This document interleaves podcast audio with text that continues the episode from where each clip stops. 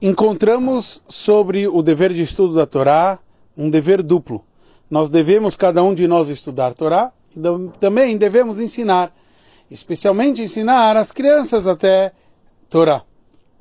Só que quando a gente vai ver, tanto no Rambam quanto no primeiro, no Alter Eben, no Shulchan Aruch, ele nos traz, começando sobre o dever de estudar Torá, que a gente tem o dever de ensinar uma criança a estudar Torá.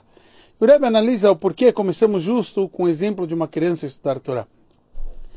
Então o Rebbe nos traz que o dever de estudar Torá justo com uma criança é o começo de cada um de nós.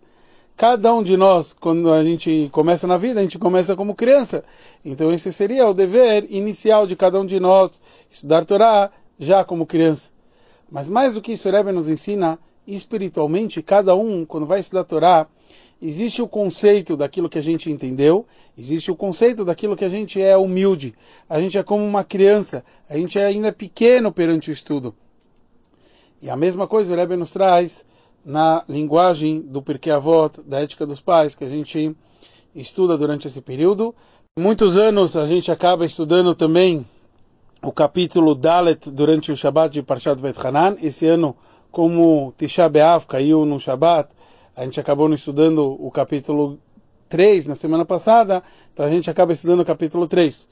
Mas no capítulo 4 a gente encontra algumas Mishnayot que mencionam esse conceito da gente ser humilde na hora do estudo, que nem uma criança.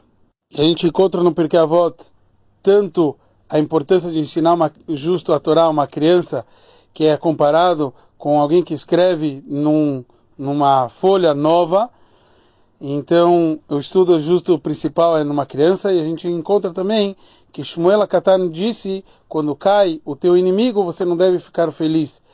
E aqui os sábios eles falam que isso simboliza o conceito do estudo da Torá, que a gente não deve competir e querer achar que a gente vai vencer numa discussão de estudo de Torá. O principal é no estudo a gente ser humilde.